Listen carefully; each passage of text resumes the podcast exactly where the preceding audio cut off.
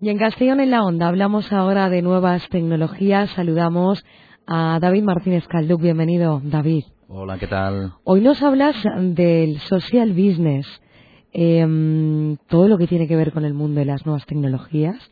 No tiene ningún nombre en español, ¿verdad, David? Que suena mejor, suena mejor. Suena como Pero es fácil de explicar, es fácil de explicar en español, ¿verdad? Sí, Eh, sí. Para situar a nuestros oyentes, muchos ya lo conocerán, ¿qué es el social business, David? Bueno, social business eh, sería el integrar dentro del núcleo de nuestro negocio la social media, por ponerlo en una frase corta. Eso sería el, social El uso de las redes sociales. Exacto, como parte del negocio, como independientemente de lo que nos dediquemos. Me da igual que sea fabricar zapatos, que tener un bar, que tener una gran industria, que tener lo que sea. Es- eso es independiente. ¿Cómo sería ese trabajo? ¿Cuál es la estrategia de una empresa para que sus trabajadores estén coordinados para eh, practicar ese social business durante las horas laborales? Muy bien. Lo- vamos a poner un ejemplo porque es lo más fácil. ¿no? Teníamos la empresa de toda la vida y llegó un aparato que se llama fax, ¿no? Y el fax se introdujo en la empresa, pero la empresa era igual, tenía la misma estructura, ¿no? Llegó el móvil o los teléfonos digitales y la empresa se adaptó. O sea, lo- esa, esa tecnología se adaptó a la estructura de la empresa. No, la empresa no dejó de fabricar diferente. Llegó el correo electrónico.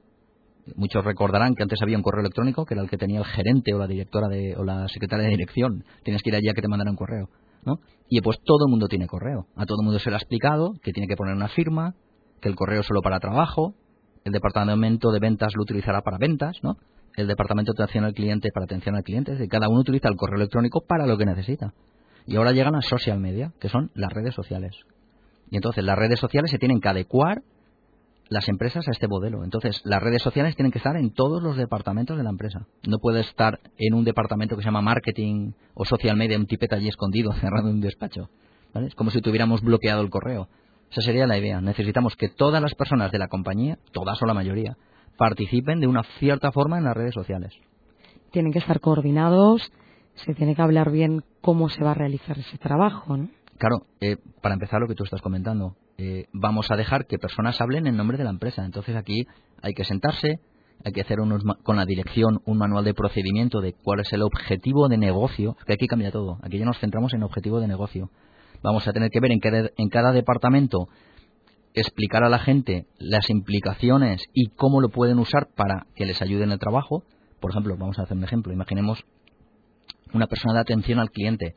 Esta persona se preocupará de si alguien les pregunta algo por Twitter, o les manda un mensaje privado, o les mandan un mensaje por Facebook. Sería atención al cliente.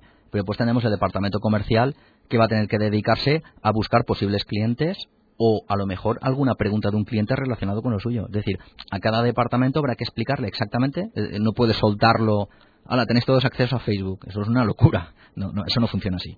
Hay que sentarse en cada uno y explicarle exactamente dentro de su horario laboral que ahora tiene una función nueva que no lo va a ocupar ocho horas, eso también hay que tenerlo claro, es solamente cuando se surja la petición. Es decir, yo tengo móvil y no estoy ocho horas al móvil, solo cuando me llaman. Esa sería también un poco la...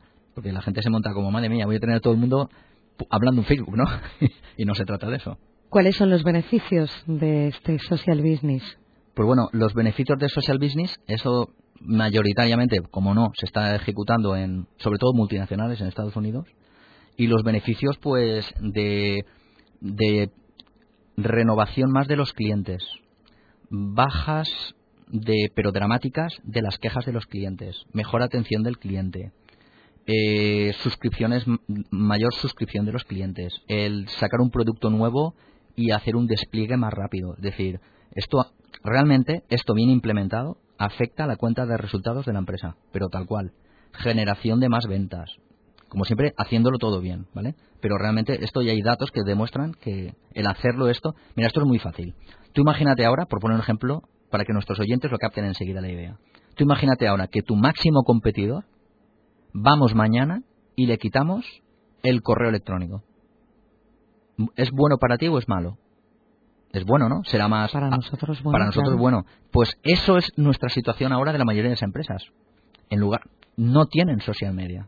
La tienen solo para publicar noticias. No la están utilizando para generar negocio.